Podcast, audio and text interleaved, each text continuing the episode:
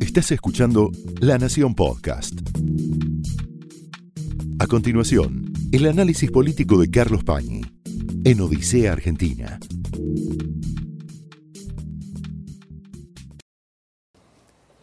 Estamos nosotros en nuestra propia peripecia, en nuestra propia odisea, y conviene no perder de vista lo central, no dejarnos ganar por lo accesorio.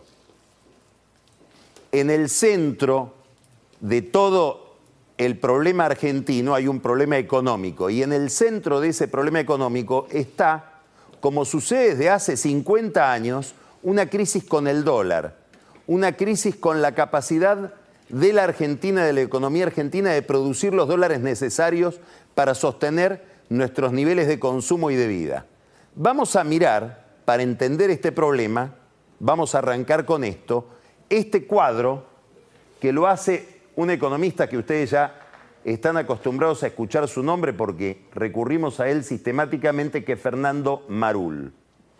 Acá está el comportamiento de las reservas, de la oferta y de la disponibilidad de dólares, de la demanda de dólares, tiene que ver con exportaciones, con importaciones. Estas son las exportaciones del campo. Vamos a hablar del tema del campo porque es central la cuestión hoy.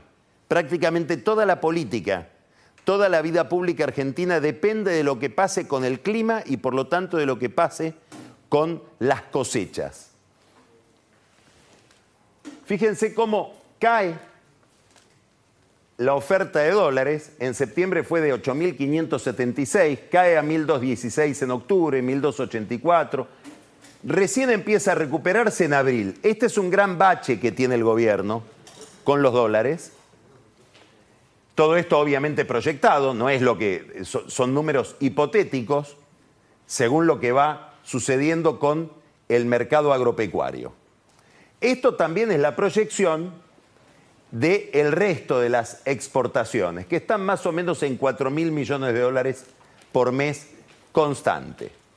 Estas son las importaciones de energía. 200 un mes, 200 el otro. esto tiene, son dólares que salen del Banco Central.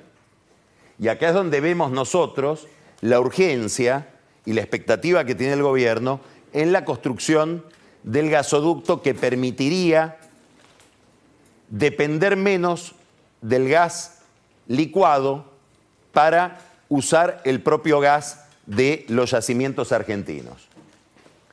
Esto es el resto de las importaciones. 4.500, 4.500 millones de dólares, 4.600. Bueno, 4.900, 5.000 en abril. Esto se puede corregir poco. ¿Por qué? Porque si uno importa menos, reciente a la industria, reciente a la producción que ya está muy castigada. Entonces hay que mirar para ver lo que está pensando el gobierno este rubro. Por acá algo va a pasar. Con independencia de los impuestos que le van agregando al dólar para no estimular, para desincentivar el turismo en el exterior, bueno, 500 millones de dólares calcula Marul por mes, algo va a pasar con la capacidad que tenga el gobierno en financiar a los que hagan turismo en el exterior.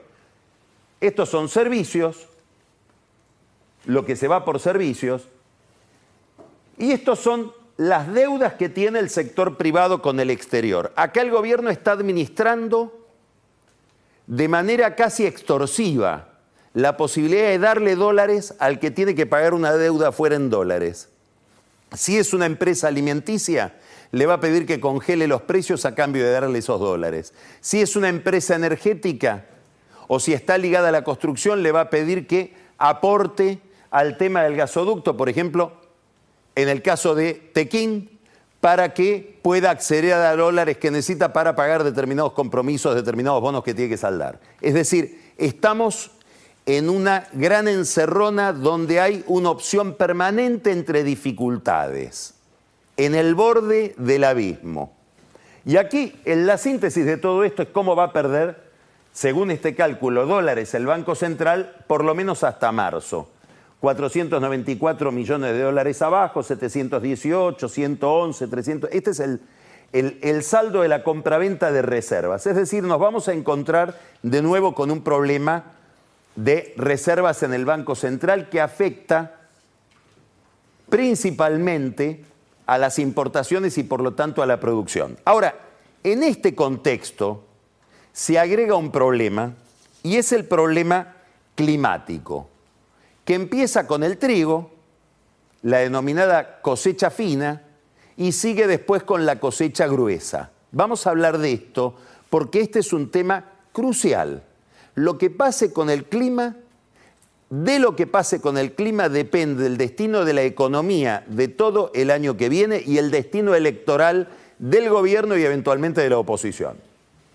Esto es un mapa que usted lo puede encontrar en el Servicio Meteorológico Nacional.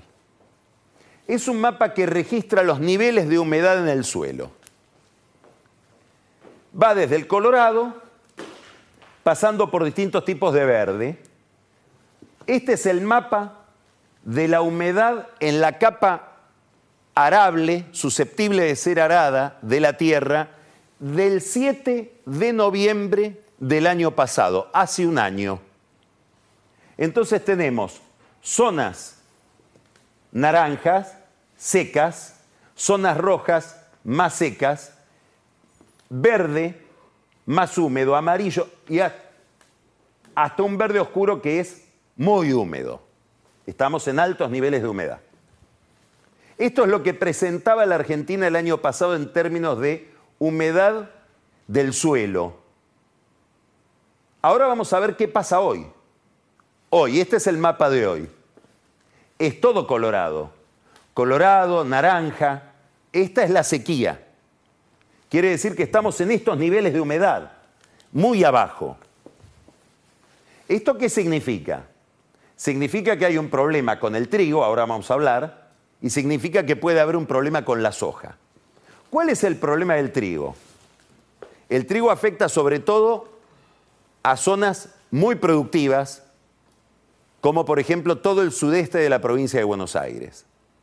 Ahí ha habido agua, pero apareció otro fenómeno negativo, que no es la sequía, sino las heladas, este frío raro tardío, que ha dañado muchísimo campos muy productivos de trigo en este tiempo. Estamos hablando de Tandil, estamos hablando de Miramar, de Mar del Plata, hasta Tres Arroyos.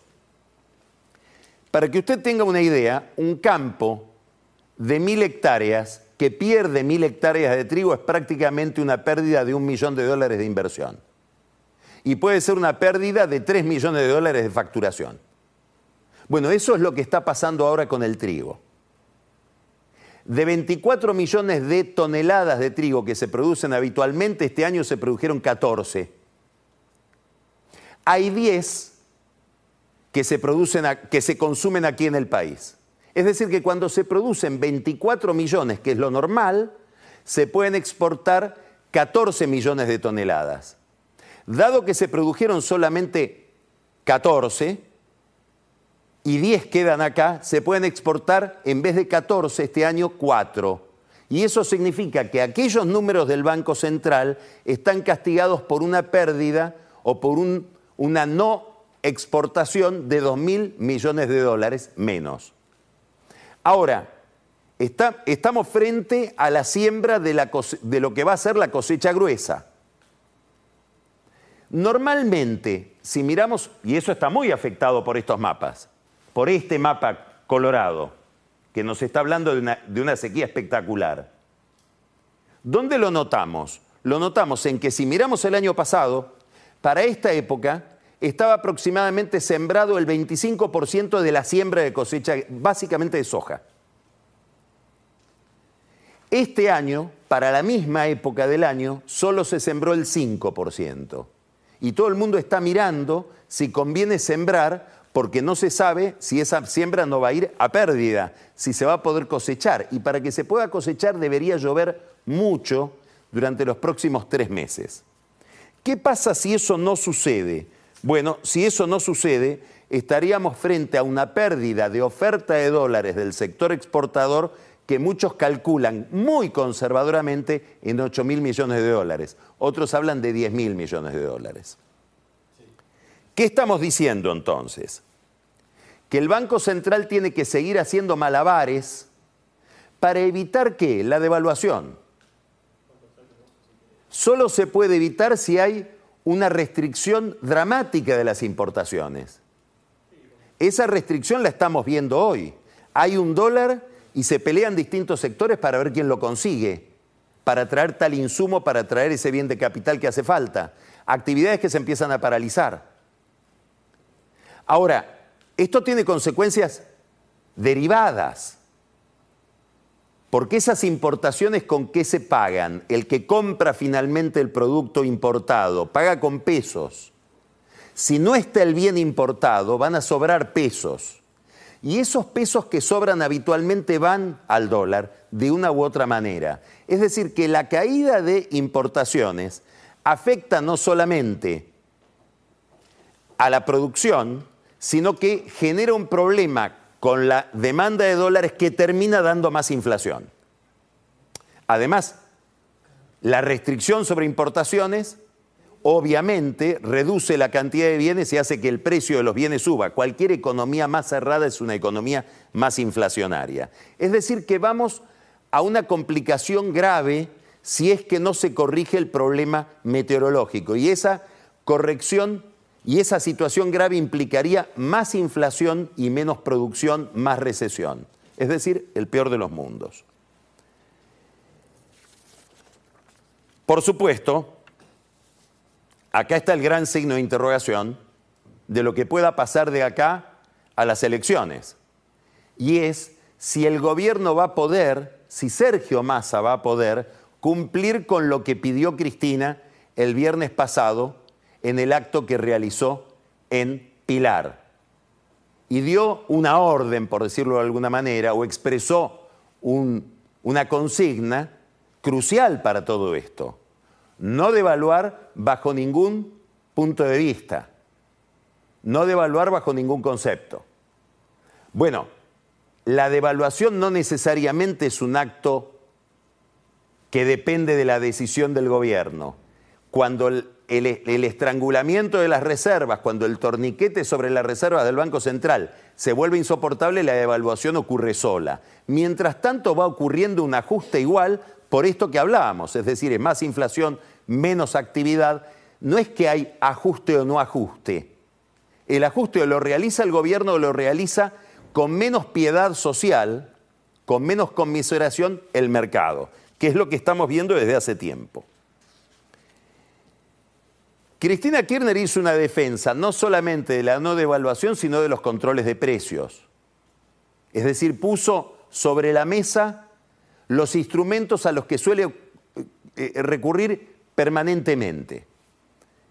Ahora hay una novedad de control de precios que la vamos a conocer mañana.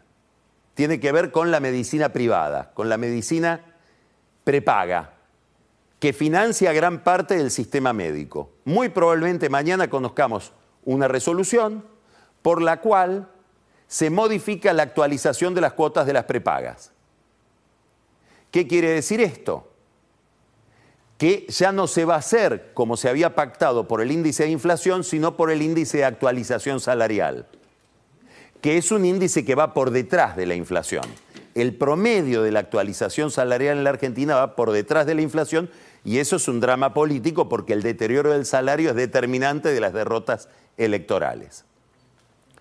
Esa resolución va a determinar entonces que va a haber una actualización por la cual las empresas de medicina van a perder respecto de la inflación. Y esto va a afectar obviamente al sindicato de sanidad. El salario es más o menos el 90% del ingreso de la medicina privada, el salario de los trabajadores de salud. Ahora establece una segunda regla esta normativa que se va a conocer mañana, que se, la están negociando y renegociando con el gobierno las empresas desde la semana pasada. ¿Cuál sería esa segunda regla?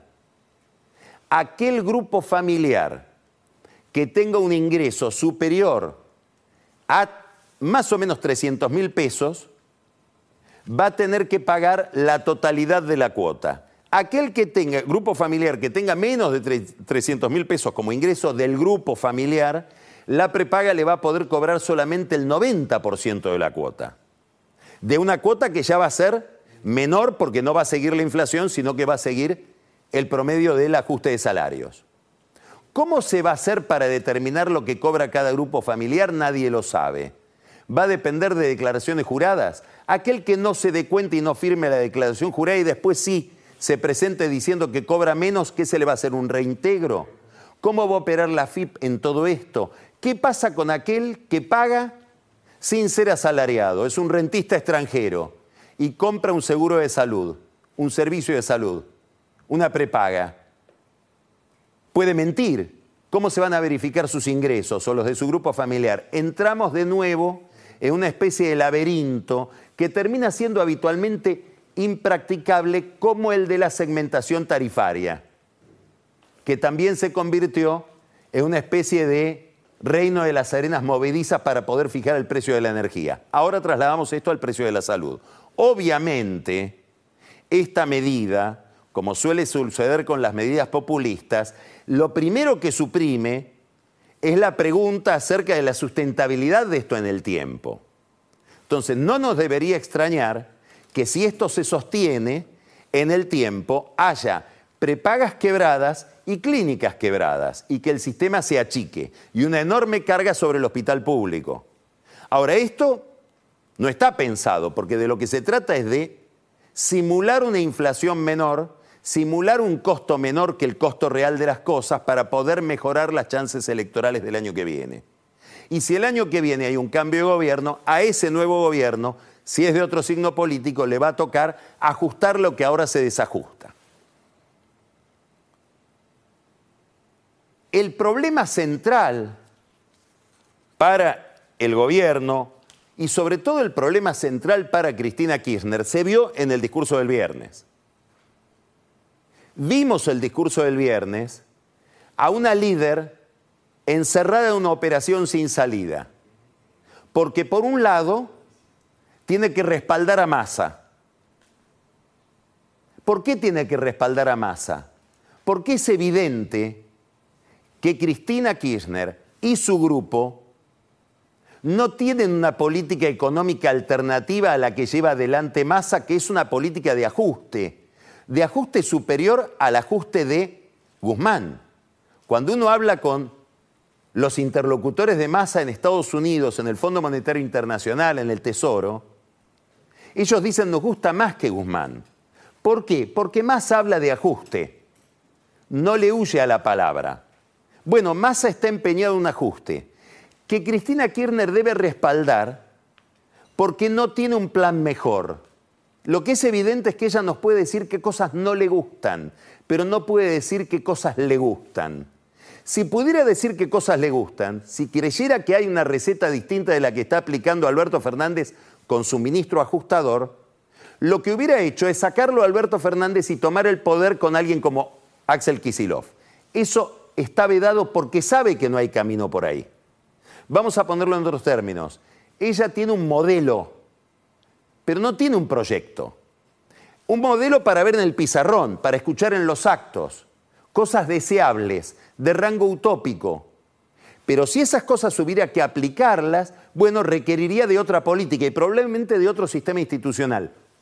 En esto es bastante parecida a Javier Milei. Cuando uno lo escucha a Milei, dice para una parte importante de la sociedad, sobre todo la que está indignada con el gasto público, con los impuestos, con el Estado, con la inflación, cosas muy lindas de ser escuchadas. Ahora si uno le dice, bueno, toma la, la llave, hacelo andar este auto, probablemente nos diría, mm, es que no está hecho esto para que ande, está hecho para mirarlo, está hecho para mirarlo en un pizarrón.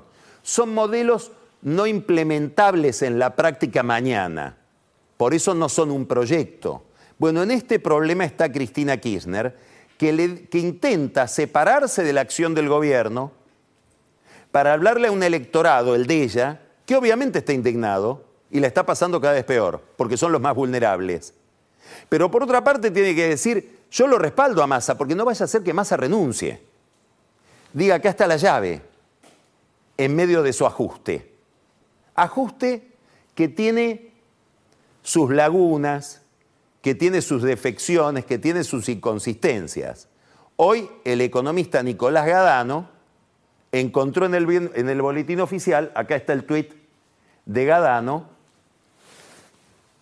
un aviso en el boletín oficial y él nos lo informa, Gadano. Dice, Sergio le aprueba a Malena, a su esposa, el presupuesto y el plan de acción para AISA, con 7.974 empleados y transferencias del Tesoro de 178 mil millones de pesos.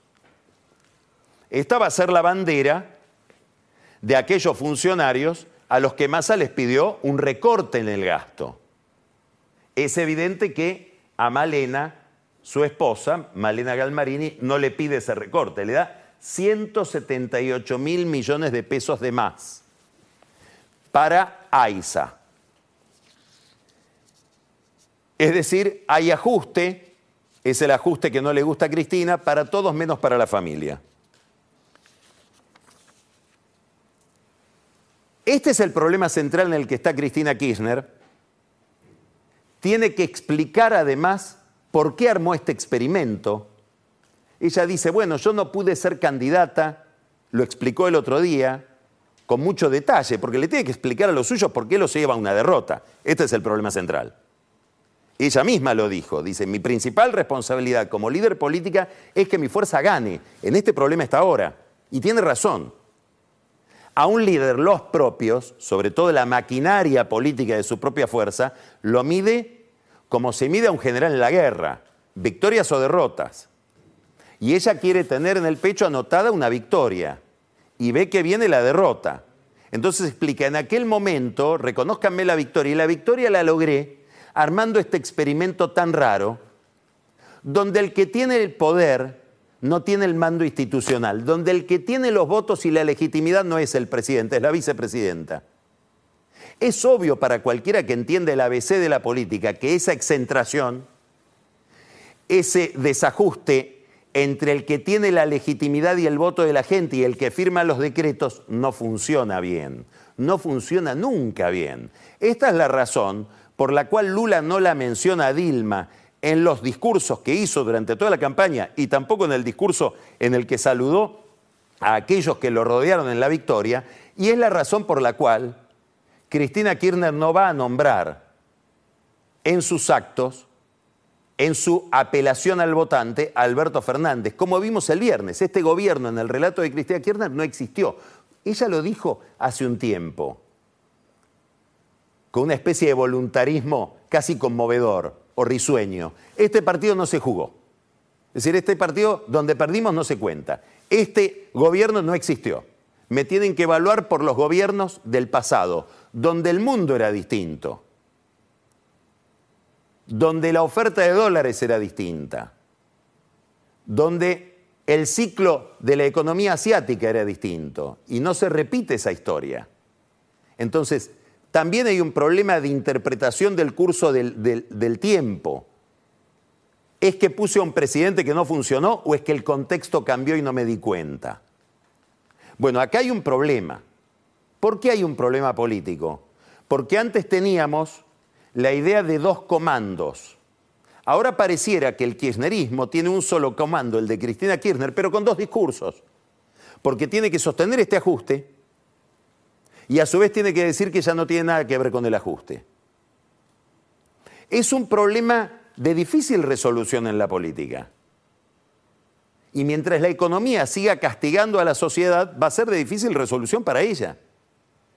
Lo enfrentó Angelos frente a la inflación y a la hiperinflación de Alfonsín lo enfrentó Dualde frente al ajuste de la convertibilidad de Menem. En ambos casos perdieron.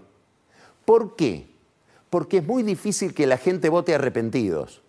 Y Cristina se nos presenta como una especie de arrepentida de este gobierno del cual es muy difícil no asociarla, disociarla.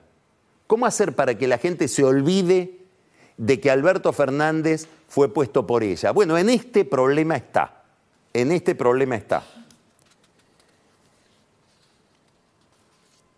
Esto lo percibe todo el peronismo, a tal punto que está ocurriendo algo sigiloso, nadie lo quiere señalar, doloroso, seguramente para ella y para Alberto Fernández, que es que los gobernadores peronistas rompieron el pacto con el gobierno nacional y con el liderazgo de Cristina, por lo menos el pacto electoral. El más llamativo de todos, realmente es raro, es Juan Mansur, que adelanta las elecciones en Tucumán y pide irse del gobierno, como sea, a ser vicegobernador, a hacer lo que sea, pero quiere huir de Buenos Aires y volver a Tucumán la fantasía de que saliendo de Tucumán y llegando a Buenos Aires lo iba a transformar ese pase en candidato a presidente del 2023 parece haberse dibujado por completo. Ahora, imagínense los demás gobernadores que miran esa fuga, dicen, nosotros también nos recluimos en nuestra provincia y no queremos ni que nos vengan a visitar de Buenos Aires. No queremos quedar asociados a la deriva de este gobierno con el que queremos ahora decirle a nuestra gente no tenemos nada que ver, mucho más que Cristina.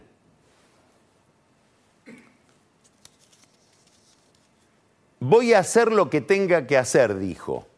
Todavía no lo sabe, y es lógico que no lo sepa. Falta muchísimo para saber si ella está en condiciones o no de ser candidata. En su entorno, ¿qué dicen? Dicen, el problema no es tanto los fueros.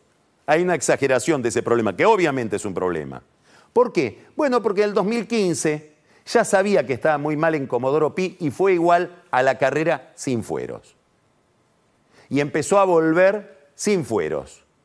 Recuerdan todos aquel primer acto en abril, creo que el 13 de abril del 2016, cuando reunió a una multitud frente a Comodoro Pi por una situación, por una citación de Claudio Bonadío.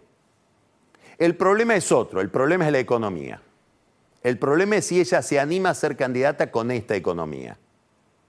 Obviamente que si es candidata no hay paso, no hay primaria. Hoy, según las encuestas de la propia Casa de Gobierno, lo comentamos el otro día, Cristina Kirchner duplica a Massa y Alberto sumados. Es decir, ella hoy tiene una intención de voto del 24% y si sumamos Alberto y Massa, la intención de ambos es del 12%, 6 y 6. Es decir, es muy difícil que alguien la quiera enfrentar desde dentro del peronismo. De hecho, Alberto Fernández sugirió el otro día que si la candidata es Cristina, él no se presenta. Y acá viene un razonamiento interesante de Carlos Rucauf, que él piensa la cuestión de esta manera, casi sin interesarle la información, mirando la lógica de la jugada. Si Cristina Kirchner no quiere una paso, una primaria, no es porque va a ser ella la candidata, porque ella ganaría la primaria, es más, no habría primaria. Probablemente si no quiere la primaria es porque ve que va a haber una pelea entre Alberto y otro, un delegado de ella. En la Casa de Gobierno creen que es Axel Kisilov, que no quiere ni soñar con la presidencia. ¿Por qué? Razona Rukauf.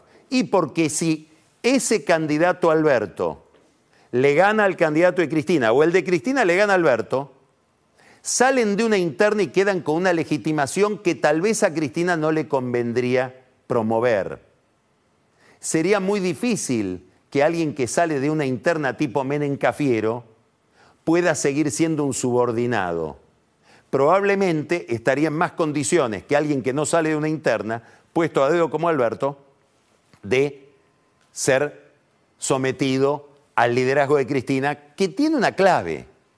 Es la que mejor representa hasta el día de hoy a los más vulnerables de los grandes conurbanos y sobre todo el conurbano bonaerense, la región para la cual fue inventado el peronismo. En todo este contexto, vamos a tener un acto el 17, ya está convocándose ese acto, este, es, este es el afiche de la convocatoria, 17 de noviembre, en el estadio Diego Armando Maradona, es el Estadio Único de La Plata, habla Cristina, 50 años de la vuelta de Perón. Hay, como vemos, una recuperación permanente de Perón. El 17 de noviembre, probablemente, como este viernes, que Alberto Fernández estaba en un avión cuando ella hablaba, él va a estar de nuevo en un avión, volviendo de Bali, donde se realiza la próxima reunión del G20. Y como él va a estar en un avión volviendo de Bali, el locutor probablemente presente a Cristina Kirchner como la presidenta de la nación, porque ese día va a ser la presidenta. Todo eso tiene, por supuesto, es un juego subliminal que divierte mucho al entorno de Cristina Kirchner, entre otras cosas porque están ya haciéndole bullying al presidente, como se vio durante todo el fin de semana. Bueno, este acto, para el cual se va a movilizar como nunca se movilizó la cámpora, el peronismo de la provincia de Buenos Aires, conducido por Máximo Kirchner y probablemente muchos otros líderes provinciales van a ser convocados para venir a este acto, va a ser presentado como un acto de lanzamiento. ¿Quién no puede pensar que semejante acto no es para que Cristina Kirchner sea candidata? Candidata que todavía no es. Pero seguramente todo esto para qué es. En esto se parece bastante a lo que está haciendo Macri. Apropiarse de la identidad del grupo, reclamar el liderazgo para tener la lapicera. Después se verá si con esa lapicera escribe su nombre o el nombre de otro, pero lo importante es la lapicera. Lo dice Macri en su libro ¿Para qué? Dice algo muy interesante. Dice, cuando yo me quedé sin una función oficial pública, dejé de ser diputado, no fui jefe de gobierno de la ciudad, ya no estaba en ninguna función relevante oficial, me di cuenta de que mi misión era algo superior, conducir, sin cargo sin un sello. Bueno, en eso está también Cristina Kirchner, en conducir. Después se verá si esa conducción decanta en su propia candidatura. Decíamos que Alberto Fernández va a estar en el exterior, va a estar en la reunión del G20 y ahí está tratando de conseguir, así como fue a buscar ese encuentro con Lula la semana pasada, a abrazarlo a Lula, con esa dificultad que tiene siempre idiomática, porque el otro tampoco lo entendía, entonces hay como una especie de exceso de abrazo para que entendamos qué está pasando ahí, va a ir a buscarlo a Biden. Y le están gestionando esa reunión que finalmente hasta ahora se iba a producir y no se produjo. Le habían prometido hacerla antes de mañana, que son las elecciones en Estados Unidos, en la Casa Blanca, y no se pudo realizar. Tal vez haya una bilateral de Alberto Fernández con Joe Biden en Bali durante el G20. Un Biden complicado. Veremos qué pasa mañana. Mañana es una fecha importante para el mundo. Son las elecciones legislativas en los Estados Unidos. La mayor parte de las encuestas indican que los republicanos ganarían la Cámara de Representantes y también el Senado, donde hasta ahora están empatados republicanos y demócratas y desempata Kamala Harris, que es la vicepresidenta. Perdería ese poder de desempate y pasaría el Congreso de Estados Unidos a estar liderado por la oposición. El Congreso en Estados Unidos es un actor importantísimo de la política y responde muy alineado con el partido que lo domina. Y acá tenemos que hacer una nota al pie de página. De esos republicanos o de ese electorado que va a votar por los republicanos mañana, y daría la impresión de que si uno mira las series históricas es correcta ese pronóstico. ¿Por qué? Porque el presidente está por debajo del 50% de consideración popular. Hoy las encuestas dicen que Biden está en el 43%. Siempre que ha pasado eso, el partido gobernante perdió. De esos que van a votar al Partido Republicano, siete de cada diez admiran a Trump. Bueno, esto explica, y volvemos por esta vía a la Argentina, el discurso de Nancy Pelosi que probablemente va a perder su posición como presidenta de la Cámara de Representantes, si se verifican estas encuestas. Pelosi hace una semana le dijo al New York Times, acá lo que hay que hacer, dijo dos cosas interesantes. Una, yo no entiendo, no puedo creer que voten a esa gente. Esa frase da una idea del nivel de polarización que hay en Estados Unidos. Y lo segundo es aquí hay que salvar a la democracia. Es el mismo mensaje de Lula frente a Bolsonaro. Acá hay una democracia amenazada por la intolerancia, por rasgos fascistoides de liderazgos muy basados en la crispación, como dicen los españoles, en el discurso del odio. Cristina Kirchner está por este camino. Está diseñando este camino para las elecciones del año que viene. Y le tira un centro a los radicales este viernes. Y dice, hay que reconstruir el pacto democrático de 1983.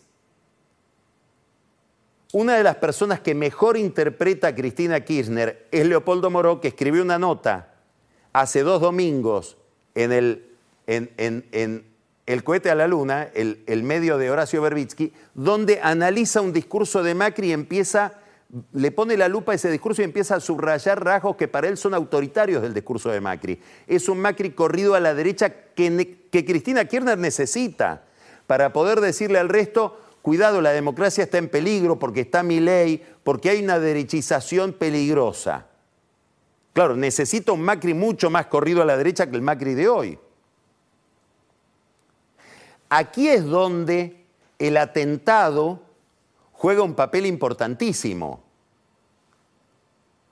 ¿Por qué? Porque el atentado de Sabac Montiel martillando la pistola sobre la cabeza de la vicepresidenta encarna esta escena que ella está intentando componer y en la que cree. Y cree mucho, porque Josep Borrell, el, el, canciller de Europa que estuvo la semana pasada en Buenos Aires, cuando la vio, la tomó de las manos y le dijo, yo no puedo creer que estoy hablando con usted porque yo escuché el balazo. Escuché el, gatillo que se iba, que se activó sobre su cabeza. Es decir, es una imagen muy poderosa que le sirve a Cristina Kirchner para decir acá hay que salvar la democracia frente a esta fascistización. Vamos por ahí viendo la estrategia que ella va a llevar adelante. Claro, uno podría decir, pero en realidad el discurso autoritario es el de ella. La que se parece a Bolsonaro es ella que no le quiso entregar el bastón de mando a Macri. Como Bolsonaro no se lo quiere entregar a Lula y pone al vicepresidente. Y salen las huestes de Bolsonaro, comandadas o no por él, a cortar las rutas. Porque si pierde Bolsonaro, perdió el pueblo. No puede haber victoria democrática que no sea la de Bolsonaro. Algo parecido pensó Cristina Kirchner en el año 2015, que en el fondo, si no gana ella, si no gana el peronismo, si no gana el kirchnerismo, hay fraude. Es decir, que los significados pueden estar corridos. Mientras tanto, esto, esto de lo que estoy hablando, van a ver las reflexiones ahora de Núñez Feujó sobre este problema de la democracia española, de la democracia europea, de la democracia americana. Y acá empieza a aparecer algo parecido. No por Macri. Empieza a haber un ascenso de un discurso antipolítico. Hoy Camila Perochena nos va a hablar de la genealogía de la antipolítica. ¿Qué significa el discurso antipolítico a lo largo de la historia argentina? Es un tema interesantísimo y sumamente actual. ¿Por qué? Y porque mi ley encarna ese discurso antipolítico y mi ley crece. Había que ver en las redes este fin de semana una presentación de mi ley en el centro de San Juan, rodeado de cantidad de gente. No era un montaje, es real. El mismo gobierno lo está evaluando y mide a mi ley y miren, miran que en José Cepaz tiene 22% de intención de voto. En José Cepaz. 16% en La Matanza, 20% promedio en el país. Le saca votos al PRO le saca votos a Patricia Bullrich, le saca votos a Macri, los obliga a derechizarse, le saca votos también al peronismo. Porque hay un voto desencantado, de jóvenes desencantados, que son los jóvenes que eran los jóvenes que votaban kirchnerismo hace 20 años, que hoy tienen 40, y hoy votan en contra también del peronismo, en contra de esta experiencia de ajuste. Ahora, el discurso de mi ley es el discurso de alguien que cuando lee la historia, dice el problema empezó en 1916, como nos explicaba Camila la, otra noche. Es decir, empezó con la democracia, empezó con el voto secreto obligatorio. los problemas de la Argentina empezaron cuando el pueblo votó. Bueno, ese discurso está avanzando, cuidado. Y ese discurso es un discurso que se basa en la confrontación y que tienta una parte de Juntos por el Cambio.